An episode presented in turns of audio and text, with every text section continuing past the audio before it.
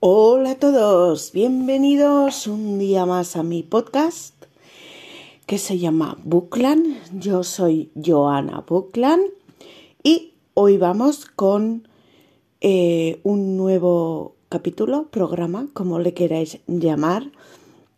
Y espero, antes de empezar con mi charla, espero que estéis pasando un buen martes de carnaval que lo estéis disfrutando, que sea divertido o que estéis en casa leyendo un libro tranquilamente, como vosotros queráis, pero que esté siendo divertidísimo. Bueno, ¿de qué voy a hablaros en el capítulo de hoy? La semana pasada, en el podcast de la semana pasada, hablé de las ventajas de comprar libros de eh, segunda mano y esta semana eh, os voy a hablar de las desventajas o cosas malas que podemos encontrar al comprar libros de segunda mano. Bueno, cojo mi lista que la tengo por aquí al lado para que no se me olvide ningún puntito porque con lo despistadilla que soy se me va a veces un poco la pinza. Bueno, pues el primer punto eh, que nos podemos encontrar como desventaja es el precio.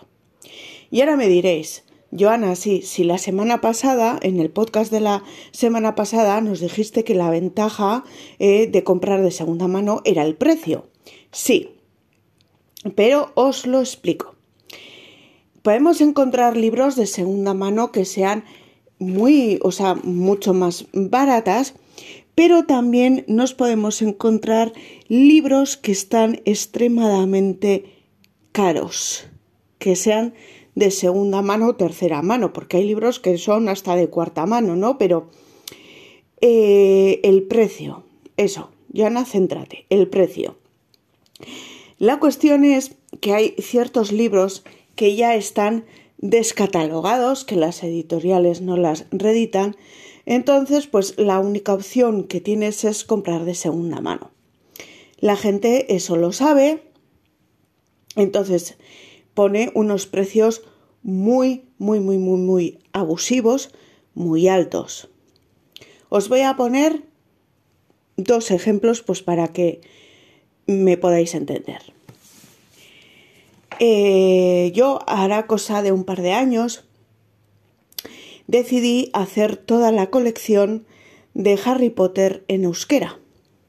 Yo soy vasco parlante, no tengo ningún problema con el euskera y tenía la edición en castellano, ¿no? Y la edición en inglés. Pero me, apetecía tener en, en, euskera perdón, toda la colección. Me encontré que eh, en las tiendas de libros, en las librerías, solo vendían la quinta, la sexta y la séptima. De la 1 a la 4 estaban descatalogadas. Entonces dije, bueno, pues no pasa nada, voy a intentar comprar el de la primera a la cuatro de segunda mano y luego la quinta, la sexta y la séptima las compraré en la librería. Bueno, pues me compré la quinta, la sexta y la séptima y me puse en busca de las primeras cuatro.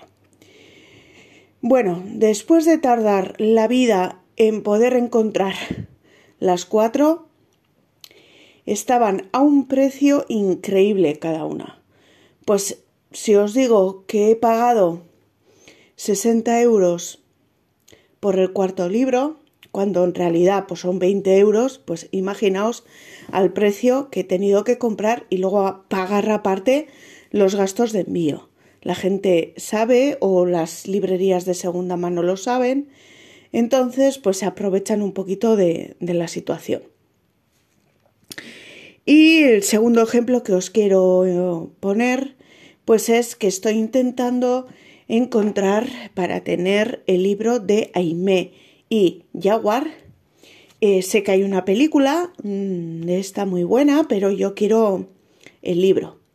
He encontrado un ejemplar eh, de segunda mano que... ¿A cuánto había el precio? A 139 euros el ejemplar porque claro, eh, puedes encontrar en las librerías en alemán, en inglés, en otros idiomas, pero en castellano descatalogado. Entonces he encontrado por 139 euros el ejemplar. Lógicamente a ese precio no, no me lo puedo permitir, así que mm, seguiré buscando y ya os comentaré si por fin me lo he comprado o no. Eh, bueno, la segunda desventaja que nos podemos encontrar es cómo está el libro en sí. Claro, cuando compras un libro nuevo está nuevo, pero cuando compras de segunda mano, pues no sabes por cuántas manos ha pasado ese libro. Hay muchas veces que el libro está muy bien, está muy nuevo o tiene alguna esquinita un poquito así, pero normalmente está bastante bien. Pero hay veces pues que, te timan, que te timan así directamente y te dicen que está en perfectas condiciones o que tiene alguna manchita de humedad, pero mm, a ver, a mí que tengo una manchita de humedad no me importa, pero eh, cuando te llega a casa, bueno, el libro está destrozado, roto, eh, con mogollón de manchas indescriptibles, eh, me han llegado libros hasta que están sucios, o sea, que al final pues es un fake que alguna vez hasta he tenido que devolver, ¿no? Por las condiciones que, que, me llegaban, o sea, de sacarle foto que te vendían, ¿no? De que estaba en perfecto estado, de luego cuando te llega a casa y tener que sacarle, sacar foto y mandar en plan de, mira, este libro lo devuelvo por cómo está y os mando, por, o sea, cómo ponía el vendedor y cómo me ha llegado. Así que, bueno, pues eso también pues puede ser eh, un poco desagradable el cómo llega y que te timan a la cara. Bueno, luego el tercer punto puede ser el tiempo que tardas en buscar. Eh, bueno, como veréis aquí todas eh, están un poco relacionadas, pues el tiempo que tardas en buscar. Hay ciertos libros que ya están súper descatalogados desde hace muchísimos años entonces, pues eh, ese libro, pues no hay muchos ejemplares a la venta de segunda mano, eh, a precio un poco caro, entonces tienes que estar eh, poniendo alertas en tiendas de segunda mano o en plataformas de compra-venta, ¿no? Y así pues tener que esperar hasta que encuentres un precio bastante razonable o que tú pretendas pagar también. Que si es un ejemplar que estás intentando tener, pues igual hay veces que no te importa pagar el precio que, pone, ¿no? Luego, pues eh, el cuarto punto es la imposibilidad de encontrar cierto libro, ciertos libros. Esto es lo que estaba diciendo, ¿no? Que están súper descatalogadísimas, eh, no hay muchos ejemplares vendiéndolas o no hay mucha gente vendiéndolas, entonces pues eh, te quedas sin ese libro. Pero bueno, a esto le podemos encontrar solución poniendo alertas en librerías de segunda mano, en aplicaciones de compra-venta, bueno, pues eh, aplicaciones, apps, no sé cómo se llaman, en este tipo de sitios. Y el quinto punto también es el tiempo que tarda en llegarte. Esto es, eh, por ejemplo, mm, si compras un libro en castellano, ¿no? Pero, pero por ejemplo, el vendedor lo tiene en Londres, pues imaginaos que puede tardar en llegarte una semana o diez días ese libro.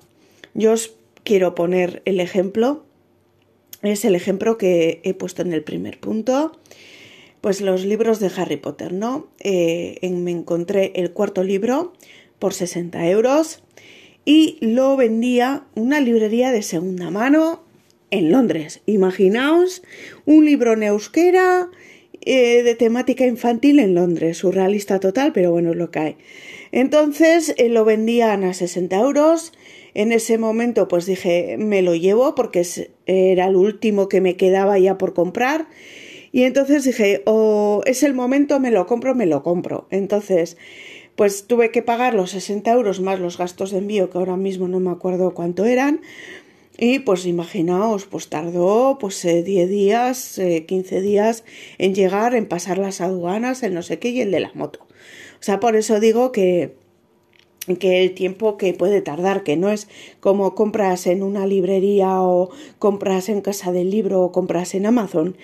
Este, que te llegan de un día para otro, ¿no? Esto es mm, que tardan en, ya después de pasar todo el proceso de, de tiempo, de meses, encontrar ese libro, luego tener que esperar también para que te, te lo manden. Pero bueno, para mí estos son los, las desventajas o los puntos negativos que he podido encontrar bueno, si a vosotros se os ocurre alguno más, pues me podéis comentar, me podéis seguir en Instagram como Joana, o sea, todo minúscula, Joana, J-O-A-N-A, tal como suena, barra baja, Buclan, B-O-O, K de kilo, L-A-N-D.